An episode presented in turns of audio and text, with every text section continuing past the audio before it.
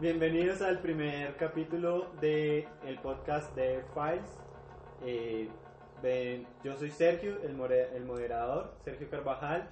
Eh, soy estudiante de Derecho y friki de vocación. Eh, hay tres personas conmigo, cuatro en la mesa, entonces. Bueno, mi nombre es Felipe Baracaldo, estudio Derecho, un bagaje un poco corto en artes por problemas de la vida y obviamente me encanta el arte japonés. Buenas, ah, soy Isaac, estudiante de filosofía y pues nada, parce, me dedico a valer verga. Entonces pues eso. Eh, buenas tardes, mi nombre es David Castro, estudié Derecho, en este instante estoy haciendo Judicatura. Soy otaku y catador de memes y empanadas de profesión. Eh, este, este podcast se va a relacionar sobre las, los diferentes, las diferentes formas de arte, sea audiovisual o sean pinturas o esculturas en general, y cómo estas tienen, crean sus propias realidades y asimismo tienen reflejos en nuestra realidad. Entonces venimos a hablar un poco de friquismo, un poco de eh, verdad y un poco pues de reflexión. Entonces el primer tema que vamos a abordar hoy eh, el tema general vendría siendo la empatía, pero eh, este, el capítulo de hoy lo vamos a abordar, como ya dijimos, desde ciertas obras. Las obras de hoy son Kiss Neighbor, eh, el anime, y Sensei, la serie original de Netflix.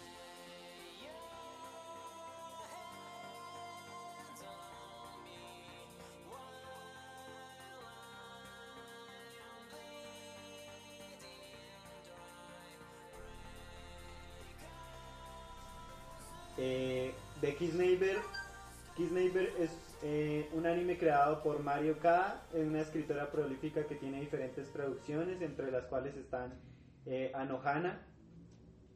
Y Sensei eh, es una producción, una producción de guion original de las antes hermanos, Ahora hermanas. ahora hermanas Wachowski, eh, que también son bien conocidas en el medio. Y, y me parece que es relevante al podcast esa anterior señalización porque Sense8 es una serie que se especializa en hablar de diversidad. Entonces, eh, bueno, para hacer la introducción general de, de las series, eh, Sense8 cuenta con 12 capítulos, una temporada y tiene clasificación de 7.49 en MAL, Miami Melis, que me parece que es el ente de clasificación eh, más, más neutro y más correcto para los animes. Y en IMDB, que, con el que tratamos las series, es, Sensei tiene 24, capi- 24 capítulos, eh, dos temporadas y 8.3 en IMDB, que es ciertamente un ratio importante. Presentando, eh, presentando además también los personajes que vamos a tratar para que si no conocen eh, las series o si necesitan un recordimiento, un, si necesitan recordarlos, vamos a tratar los eh, siete personajes eh, correspondientes a Sensei, a, Neighbor y los ocho correspondientes a Sensei. Entonces, eh, bueno muchachos, eh, yo le, si tienen, si necesitan datos como el, como qué pecado capital eran o de qué nacionalidad eran los personajes, acá tengo todo. Y empezando con, entonces abramos con la primera pregunta, eh, es pregunta abierta, entonces siéntanse libre de tomar eh, pues la palabra. Como ya indiqué, pues, el, el tema de hoy es la empatía, entonces, eh, ¿qué creen ustedes que es la empatía? Pues no sé, digamos abordándolo un poco desde el arte, me gustaría mostrar que siempre es necesaria una empatía para poder conocer al ser humano porque no somos capaces de reconocernos si no estamos en el lugar de otra persona. Y esto obviamente por experiencias personales, pero que porque nunca vamos a, poder vivir la misma situación y en el mismo contexto de otra persona. No, hombre, pues ah, me gustaría eh, eh, poner, digamos, eh, tener claro que la empatía es, es como una es como una actitud eh, natural, humana. Es decir, ah, si, lo, si, lo, si lo abordamos desde otro anime muy popular, ah, Parasite, digamos, me parece muy interesante eh, la relación que hay eh, entre las madres y sus hijos, específicamente mamíferos, es decir, los mamíferos crían a, sus, a sus hijos dentro de ellos y, se crea una relación significativa y aparte hay una, toda una dinámica del cuidado ah, en la primera infancia importante. Es decir, básicamente nosotros como seres humanos ah, nacemos para ser empáticos. El problema es que ah, ciertamente la empatía no tiene unos alcances a gran escala queremos, a los que son cercanos y cooperamos con los que te podemos tener confianza, pero no pero a los lejanos ciertamente pues los ignoramos, invisibilizamos y todos los problemas sociales que, que significan esta, esta falta de esta actitud eh, extensiva, proyectiva. Eh, concuerdo con el concepto de Isaac, sin embargo pues yo le, yo le agregaría aparte pues de que aparte es una capacidad, tiene que derivar de, de, de la tolerancia, y que es un concepto netamente empírico. Uno, es, em, uno puede llegar a ser empático o no serlo, depende de las experiencias que, que vive cada persona. Y eso pues solo se logra a través del tiempo. Ah, bueno, yo respondo a la pregunta.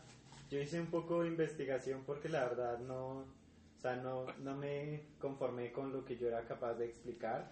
Y de empatía entiendo que es la identificación del otro y la comprensión íntima de una situación existencial del otro y me pareció que fue la mejor definición que yo encontré a través de varios diccionarios etimológicos porque eso es lo que yo pienso con empatía, o sea, empatía necesita tener asertividad, empatía necesita tener eh, una buena identificación de, de otras personas que me parece, como ya dijo Isaac, que es una que es una como un valor, no, una habilidad propia de los mamíferos y que es algo innato en nosotros, el poder identificarnos y a pesar de no estar en esa situación, eh, comprenderlo a partir pues situaciones que hayamos vivido o tal vez no, pero eh, pues por, por mera contemplación, eh, hacer aunque sea el intento, que eso me parece que es la, el mejor el mejor parámetro de la empatía en, el que uno aunque se hace el intento de saber la situación en la que se encuentran las demás personas. Entonces, eh, pues dejando, dejando es la parte de la empatía, eh, de qué, pensamos de la empatía, vamos a por qué es importante, muchachos, por qué creen que la empatía es importante en la sociedad y si, pues, si quieren traer eh, también de por qué fue importante en las series que ya mencionamos, pues bienvenidos. Pues digamos que no sé si ustedes alguna vez leyeron o pues saben un viaje de la teoría de los sentimientos morales de, Adam Smith que digamos toma toma la, la digamos toma la empatía pues definiéndolo él como simpatía pero en este momento ya se toma como empatía eh, como un sistema autoritarista en el que beneficia a todos y que realmente es intrínseco en los humanos y que para una sociedad obviamente es necesario la empatía para que sea funcional. Sí, uh, concuerdo con eso. Básicamente para mí uh, la importancia de la empatía es que es el pegamento que une a la civilización humana.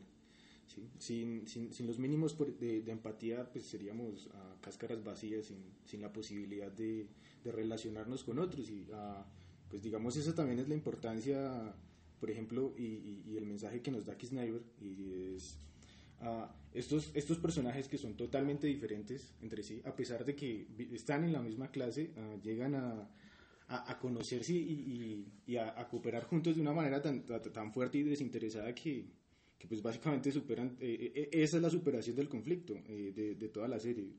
Eso es lo, digamos, lo, lo maravilloso de, de la serie.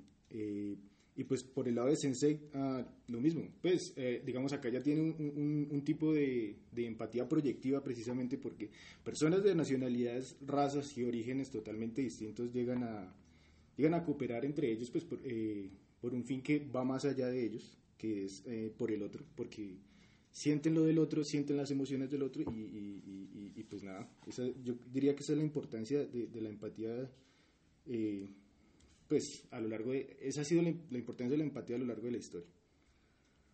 Mm, pues yo creo que no hay mucho más que decir, eh, yo concuerdo igual con mis compañeros, la empatía es lo que nos ayuda a formar sociedad. sin embargo, pues devolviendo al tema de Kisnaiber y de Sensei, eh, a través de un estudio que leí del señor Jorge Saiz, un profesor en Valencia, él informa que pues esas, esa forma de lograr empatía contra, con otras personas de diferentes etnias y diferentes grupos sociales se logra a través de ejercicios para poder, eh, para poder desarrollar una capacidad cognitiva. Esto pues también tiene su relación empírica, como pues se respondía en la primera pregunta con la proyección del pasado de nuestros sentimientos en el otro. Y pues mm, frente al resto creo que no tendría nada más que decir, mis compañeros ya han dicho la mayoría.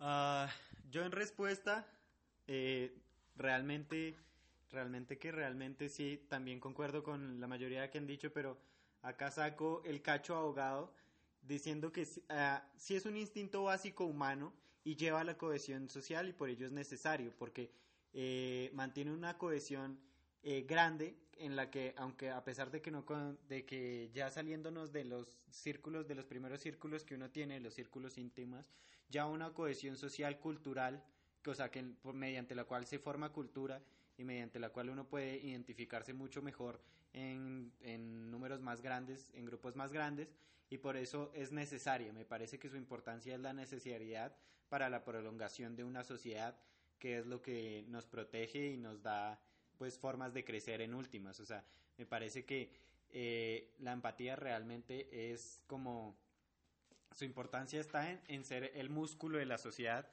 eh, en, la forma en que los grupos sociales pueden crecer. Entonces, eh, dejando ya las dos preguntas, eh, pues más sobre el tema principal, vamos a de lleno con las series. Vamos con la tercera pregunta, que es, en, ¿cuál fue el momento que más lo impactó de Kiss o, y de Sensei, respectivamente? Entonces... Yo pienso que fue ya el momento en el que en Kisnaiver por lo menos los siete logran una conexión pues obviamente sentimental en el que ya el dolor es distinto y son capaces de sentir de forma propia el dolor interno de los demás. Eh, y es que eso es algo que me, o sea, me plantea una cosa y es que nosotros realmente somos capaces de ser empáticos porque tenemos como esa sensación de ayudado realmente es como por una autosatisfacción que lo hacemos, porque digamos ya cuando entramos en un momento en el que nos hace un dolor propio, algo que es de los demás, pues obviamente nos va a generar un sentimiento distinto al de querer ayudar porque tenemos algo que nos obliga, sea la, eh, los principios de, de la sociedad. Ah, de, o sea, cooperar más, o sea, por una meta y no, no por el compañero. Sí, exactamente. Bueno, a mí sí me gustaría resaltar cuatro momentos uh, importantes de Sniper, me parecen a mí.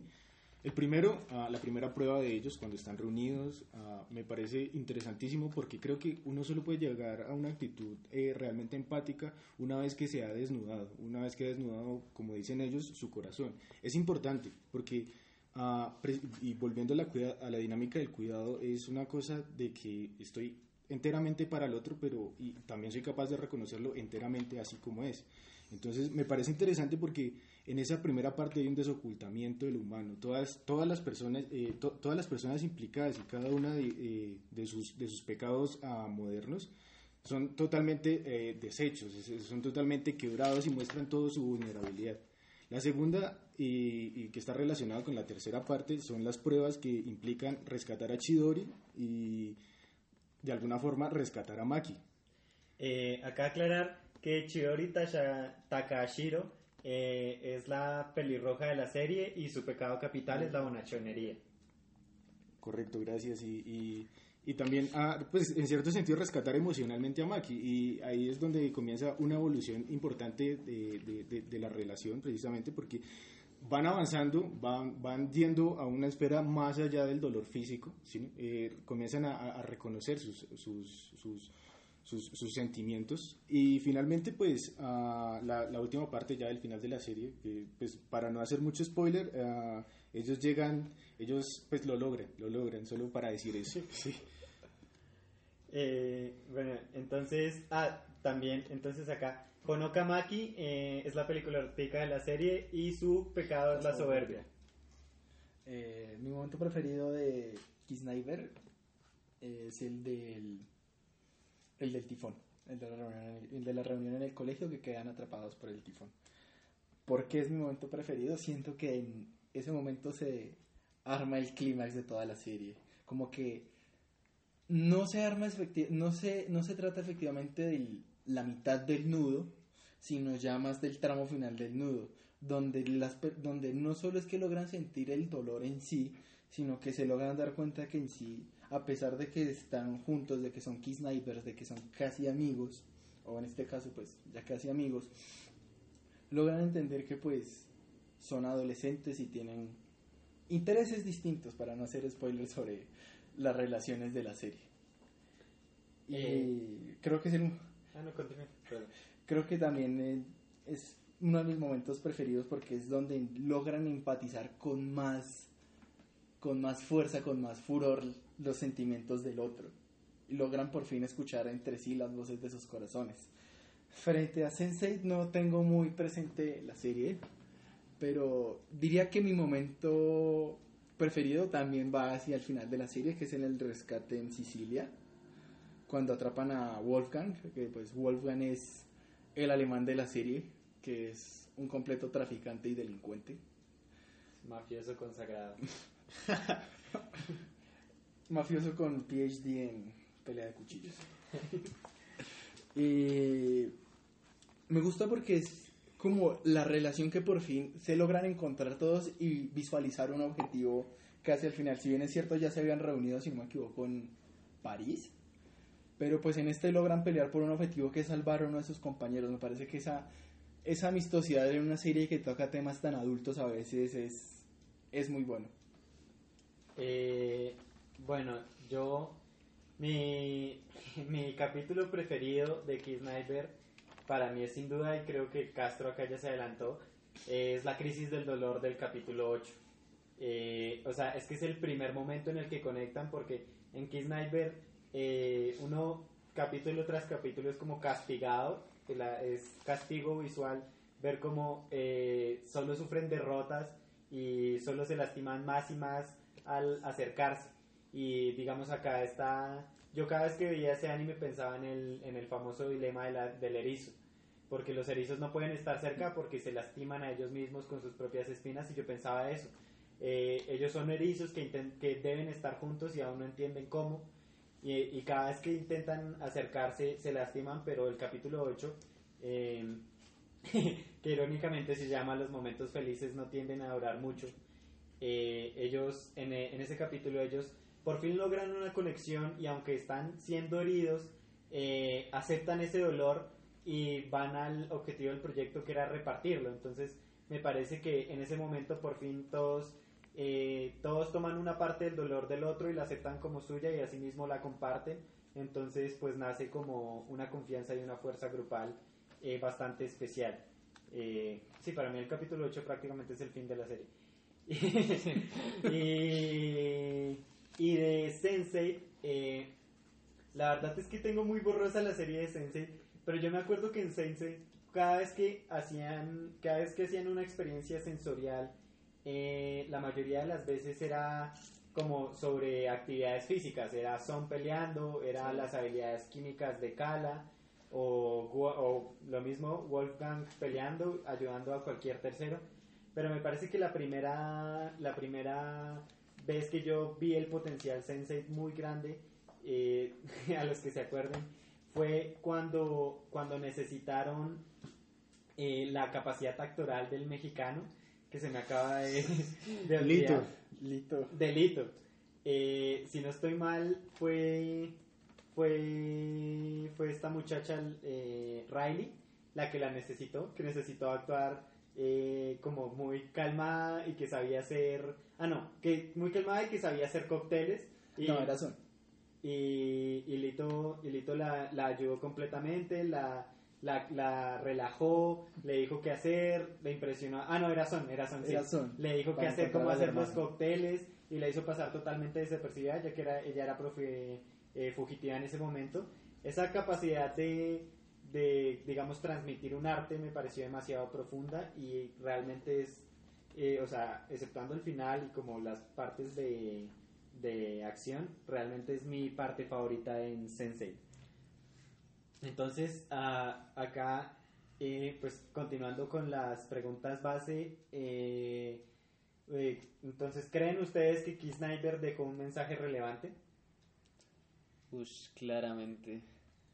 El, es que, digamos que en, en ese momento del tifón hay un momento en el que, digamos que es un, no es, o sea, es como en el momento en el que dice, ¿por qué nosotros no somos capaces de darnos cuenta cuando le causamos dolor a los demás?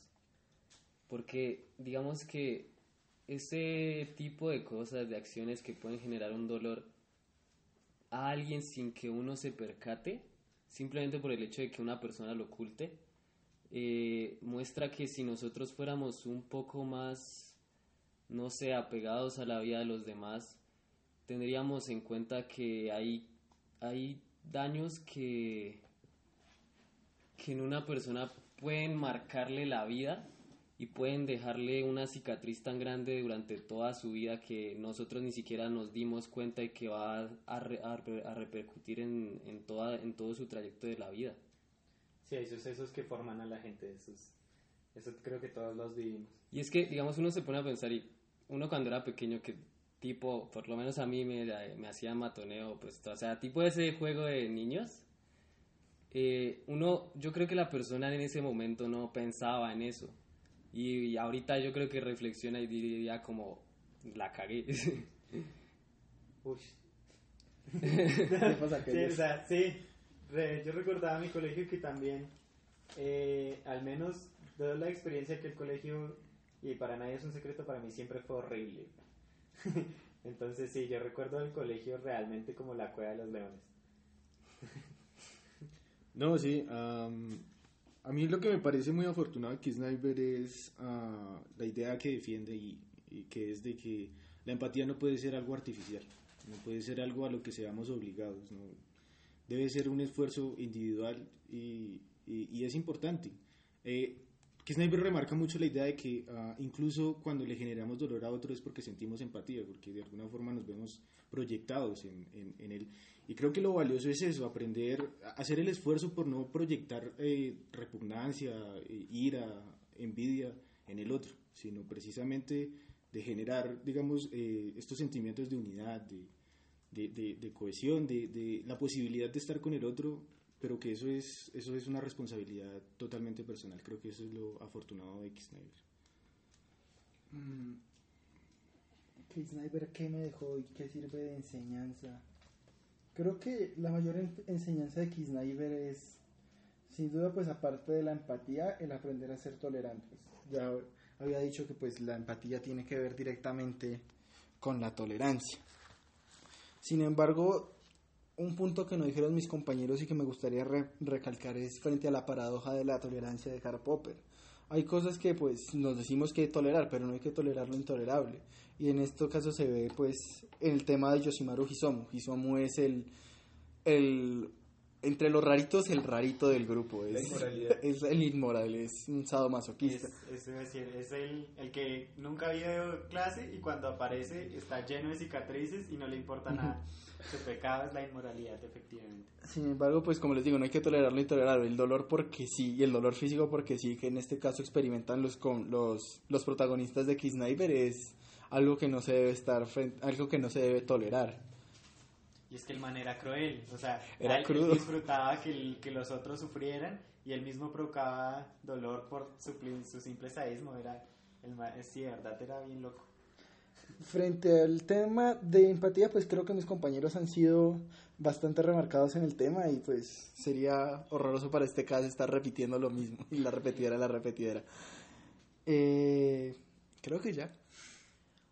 Uh, yo, a ver, ¿cuál fue el mensaje relevante que me dejó Sniper? A mí, bueno, me parece que Isaac ya lo explicó muchísimo mejor, pero yo cada vez que me acuerdo de Sniper, eh, me acuerdo es eso, del dilema del erizo, de cómo uno tiene que ver, o sea, de, que, de cómo uno se refleja en las personas incluso cuando les hace daño y cómo uno tiene que ser capaz eh, de aceptar el daño y asimismo de, digamos, de repartir el daño, porque en, o sea, en ciertos momentos es saludable hacerlo y pues eso, todo sobre los límites, que ya mencionaron la parte de la tolerancia, pero sí, para mí Kisnaiber eh, es como un recordatorio de que todos vivimos en el dilema del erizo constantemente y tenemos que aprender como la posición correcta en la que podemos sobrevivir sin, sin morir desangrados por otro erizo. Entonces, eh, para mí eso es lo más relevante, que, o sea, el mensaje más relevante de X-Neighbor. Y vamos con la penúltima pregunta y es una pregunta ya social y es si usted considera que sería beneficioso o perjudicial que existieran clusters como en Sensei. Cluster eran los grupos de personas, de ocho personas claramente. Eh, entonces, pues...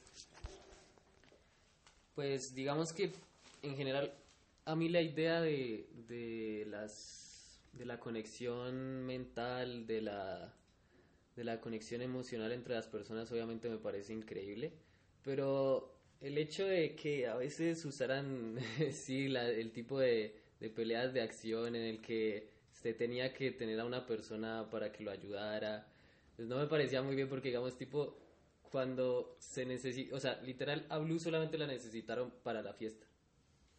Y ya. Entonces, digamos que la, la, la conexión real que generan, pues sí me parece increíble, pero no, no sé si, si eso generaría como que hubiera una un incremento entre esas personas de habilidades, tipo como que puede que esas personas eh, puedan, puedan ser como una élite entre la sociedad. Ok, sí, yo, yo tengo una reflexión bien larga por ahí, entonces... no, pues uh, creo que es es, es, es, una cuestión bastante complicada, ¿no? Porque en principio, cuando uno ve la serie, uno dice que, que, que berraquera tener como un clúster, ¿no? Siete amigos por siempre. ya no estoy solo. El parche teletuve por siempre. Pero, pero me parece uh, que precisamente, y ese es, ese es el motivo de, de todos los personajes como grupo, y es de tener eso, entonces, digamos como que ellos saben que a pesar de disfrutar, sentir y amar a los otros, pues no, eso no puede ser, eso, a eso no se puede restringir lo humano, eso no puede ser, uh, eso no es lo humano propiamente, es, es otra cosa. Y para rescatar eso que es humano, pues hay que, hay que, hay que no tener una camada, ¿no? Pues, o sea, es algo tan desafortunado, pero es, es lo que es a mí socialmente me encuentro dividido, porque si bien la idea, como ya lo he explicado, de tener siete compas por siempre es genial, en socialmente no me parece, no lo encuentro funcional. Si bien es cierto, podría ayudarlo uno desde el inicio a crear lazos y a poder entender mejor a las personas con literalmente otros siete que van a sentir lo mismo que usted siente y usted va a sentir lo mismo que sienten esos siete suena genial para lograr desarrollar un bueno para lograr desarrollar el mejor el, instinto empático mediante ejercicios que se pueden realizar socialmente eh, estar conectado siempre a siete personas no es no es funcional. El ser humano no puede vivir siempre sobre una burbuja de ocho personas diez personas dos personas. Necesita socializar más y tal vez ese mismo esa misma burbuja de esos siete va a impedir que esta persona socialice porque ya va a tener a, sus siete amigos de siempre. El ser humano necesita salir y conocer más. Ok. Uf, esa última estuvo bastante interesante y sí, las habilidades de socialización son algo netamente humano y que uno no tendría ahí. Pues la serie medio lo resuelve, o sea, voy a acá defender a las hermanas. Ellas medio lo, lo, resuelven porque se supone que uno puede tener contacto con gente fuera de su clúster también, solo que el clúster es como el más íntimo, el los, sí, las conexiones más fuertes. Eh, pero yo en la reflexión que tuve sobre eso, cuando hice esa pregunta, me puse a pensarlo y eh, como Castro, o sea, me puse a pensarlo a nivel social y a nivel político y, y, ciertamente es algo muy profundo porque como ya Baracaldo lo expuso, generaría élites eh, instantáneas en las que las personas con las mejores condiciones o con las mejores capacidades de aprendizaje eh, en sus clústeres escalarían de, o sea, exageradamente rápido sobre otras personas con eh, desventajas o, que, o con habilidades de, apre- de aprendizaje y desarrollo pues mucho más restrictivas. Pero a mí, o sea, algo que me parece sumamente atractivo fue que los Sensei sí pueden estar, o sea, pueden estar más allá de su, de su círculo, o sea, más allá de la catástrofe elitista que sería eso, ellos pueden estar más, a- más allá de su círculo y pueden pensar junto con otras personas en tiempo real. A mí, ¿qué reflexión me trajo esto? Instantáneamente fue Internet. O sea, eso sería como el super Internet, o sea, el Internet en, en la cabeza. Y, y y son ideas muy locas que apenas han logrado concebirse. Y me parece que, digamos, una de las series que ha, logrado apenas acercarse es Serial Experiments Lane. Y es que Lane propone eso, un dios de una conciencia colectiva. Y eso para mí es la conclusión de, de, de qué fue lo que hizo Sensei. Así, a mí, digamos, me abrió el pensamiento a cómo existe una conciencia colectiva, si es funcional o no, qué capacidades tendría. Y pues ciertamente me es como un metapensamiento de lo que todos como especie podríamos llegar a lograr. Y suena impresionante, pero suena muy, muy difícil de, de escalar, sobre todo pues en el mundo real en el que nadie tiene un clúster. Entonces, eh, última pregunta antes de abrir el debate, porque el podcast, a los, eh, revelándoselo a los, a los oyentes, el podcast tiene eh, la comparación de todas las respuestas al final en un pequeño debate y conclusiones. Entonces, última pregunta. Eh, ¿Usted cree que hay una necesidad de empatía en el mundo actual? O sea, pues ya se ha dicho más o menos la respuesta, pero intenten guiarse como con ejemplos de la realidad, de las realidades que se están viviendo, porque las noticias actualmente pues muestran mucho al respecto.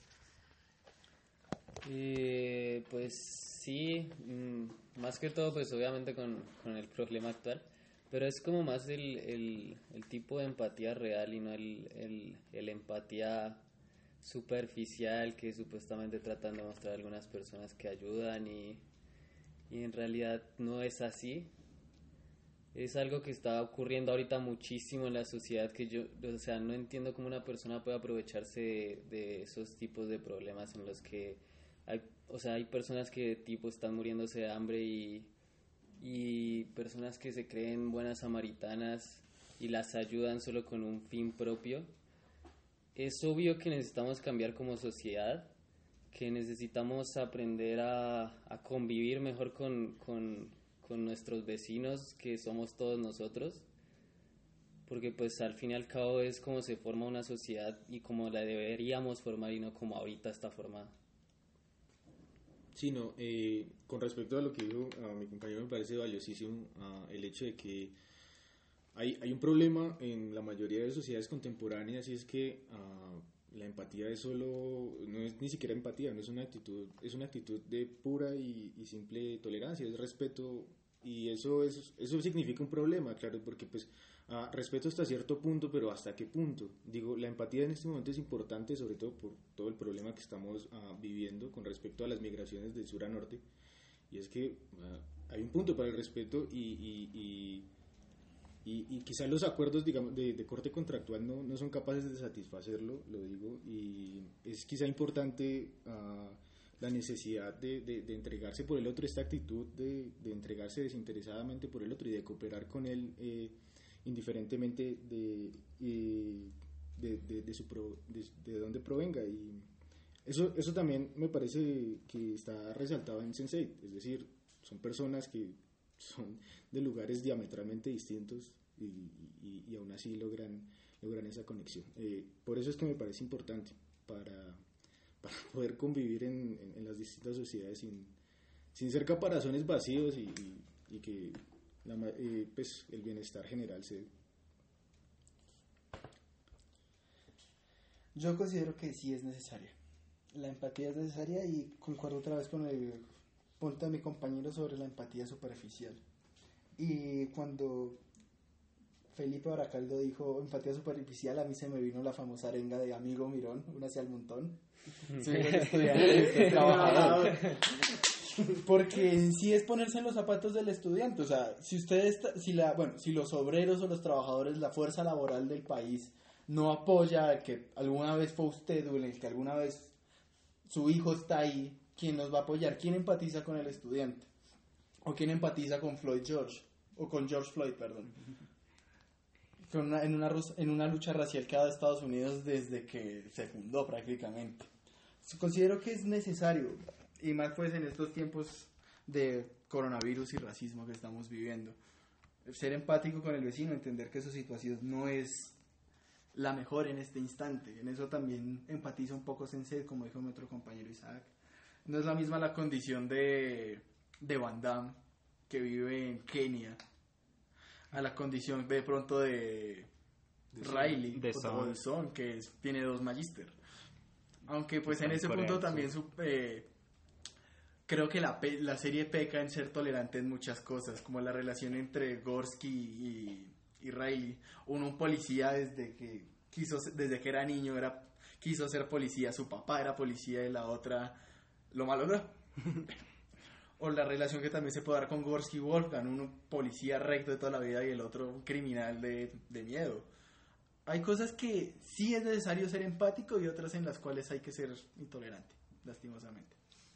Ah, yo, bueno, acá Castro se me adelantó y es que, digamos, yo tenía una, una respuesta sobre diversidad y la necesidad de saltar la empatía porque la empatía tiene un paso, o sea, la empatía es algo que uno siente y eh, ya está, pero me parece que la empatía necesita un segundo paso que es la asertividad, que es el acercamiento real a las personas. Y esa era mi opinión en el que en la que iba a estar, iba a ser muy mesurado, pero eh, realmente voy a traer una de las arengas, no estudiantiles, sino de las arengas que están sonando con el racismo, porque he visto muchos, muchos videos en estos días. Eh, bueno, el, el día que se está grabando este podcast es el, El primero. el primero. Estamos en primero de junio de 2020 y entonces ya van cinco días de protestas por George Floyd y vienen con la arenga de No Justice, No Peace. Y, y después terminan con No Racist Police.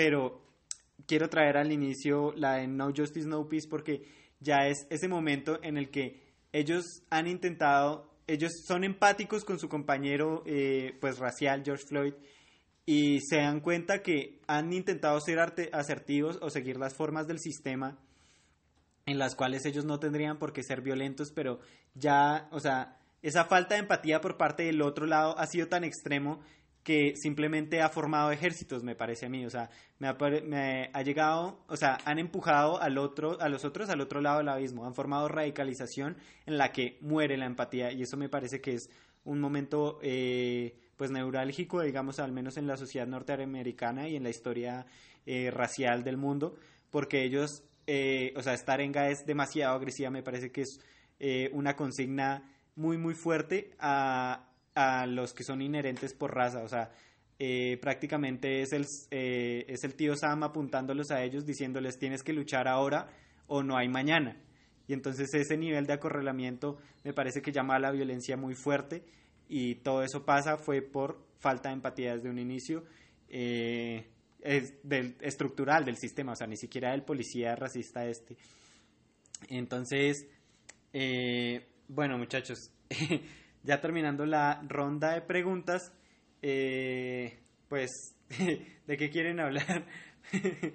¿De qué, temas quisieran retomar? Y para empezar el debate.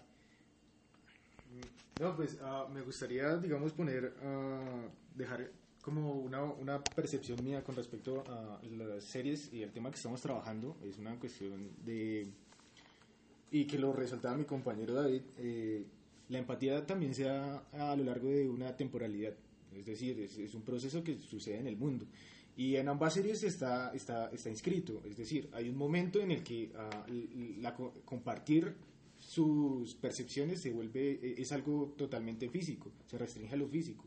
Y hay un momento en el que se supera esa esfera, por ejemplo en Kisniver, eh, eh, esa evolución es constante y digamos tiene, tiene su punto clave, me parece a mí, en la misión de Maki. Y en el, eh, eh, por parte de Sensei me parece que esa evolución se va dando y, y, algo, es una escena que me parece, pues en lo personal me encanta de la serie y es cuando, y uno sabe que ya están conectados porque no solo, ya, ya digamos, van más allá de la empatía, es también como, como lo decía mi, mi compañero Aracaldo, es simpatía y es alegrarse por la condición del otro. Eh, cuando, cuando, cuando, tocan, eh, cuando están cantando esta canción de mm, WhatsApp, WhatsApp de For Non Bloods, eh, que es, es, maravilloso y ahí yo digo, claro, ya, ya están en otro nivel, ya, ya, ya es algo más que lo físico, ya es algo más que las batallas, ya es algo más que las peleas, ya es es como, no sé, es como ese, ese, ese alegrarse, es, es como una amistad eh, cívica, es muy bonito.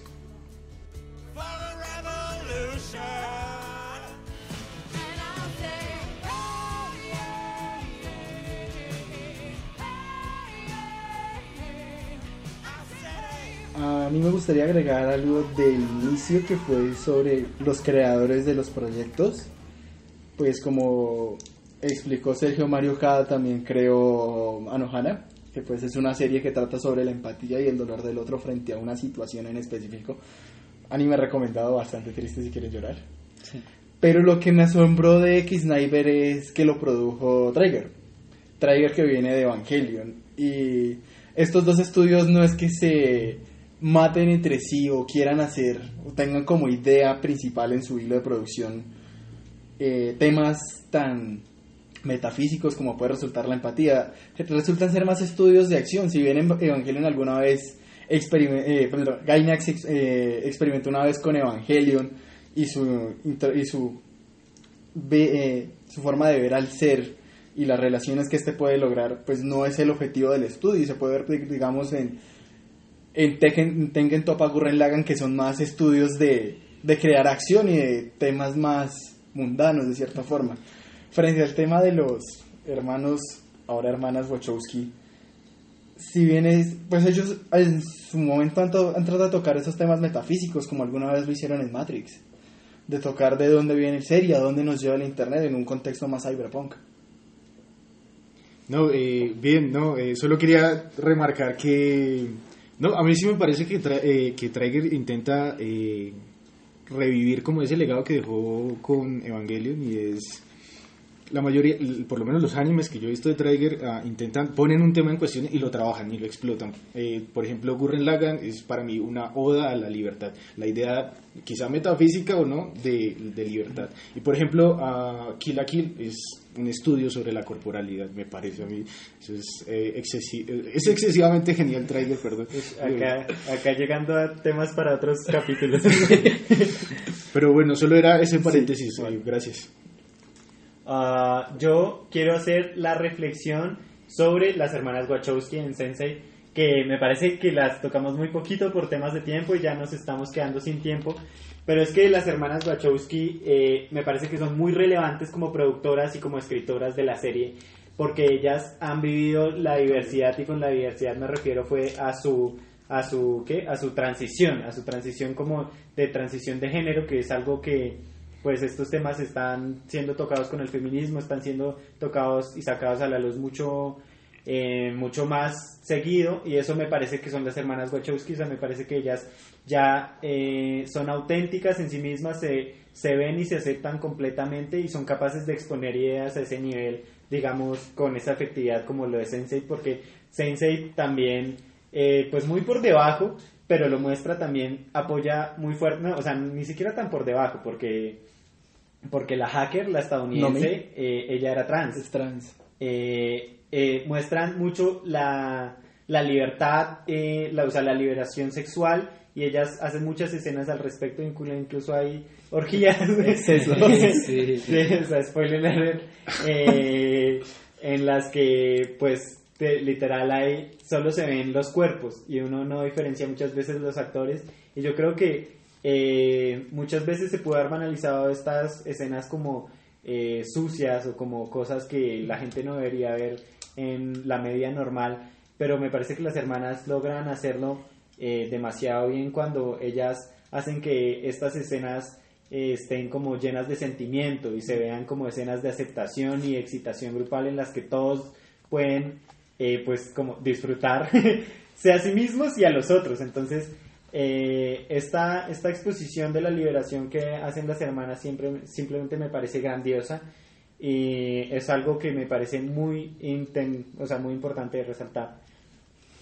Eh, digamos, en esa escena en la que habló Sergio, me parece que logra jugar como un momento en el que el cuerpo es arte, en el que se trata como, co- o sea, es como, es que esa es la cosa, o sea, es como es como la excitación del cuerpo, pero al tiempo como son son personas que están conectadas sentimentalmente, es como ese juego que tiene el cuerpo con el sentimiento de la persona y es como ese ese ese arte que tratan de crear con con la con el género justamente. Sí, ah, con respecto a eso, eh, me parece un punto interesantísimo eh, que es precisamente la, la- la idea del erotismo de los cuerpos, ah, esta idea de que a, a- partir de los cuerpos, eh, los cuerpos generan curiosidad, o bueno, es, es que ese es el dilema, Ah, los cuerpos generan como una, como una doble como una doble intención en las personas, como un, do- un doble sentimiento, o bien generan un miedo así como tanático de, de, de simplemente no entrar en contacto con esos cuerpos, de volver, de encerrarme en mí mismo, también genera una pulsión erótica, algo que, un- una curiosidad que, que, nos, que nos mueve a conocer esos cuerpos, y también, eh, y, es que esa es la evolución a la que yo quería hacer referencia, una vez conocemos los cuerpos, luego estamos conociendo a las personas, eso es valiosísimo, y claro, gracias por resaltar ese punto. Eh, ese era, ese era mi Eh, bueno, eh, muchachos, ya creo que hemos dado los principales debates. Eh, teníamos un debate un poco más extenso, pero veo que el, el tiempo del capítulo se nos ha acabado y pues hemos evacuado las principales preguntas. Prometemos volver con más debate, eh, otros temas sobre series o cualquier tipo de arte que sea maravilloso y sobre todo eh, temas de actualidad y pues que den algo más que pensar. O sea, una reflexión en la que mientras uno está en la pantalla o viendo algo hermoso también piense en lo que eh, pensaron estos artistas o en lo que pensaron eh, o en lo que representan estas obras. Entonces, este ha sido el primer archivo de, de F-Files y nos vemos en el siguiente capítulo. Eh, por mi parte, hasta luego. Vemos. Hasta luego. Nos Chao. vemos.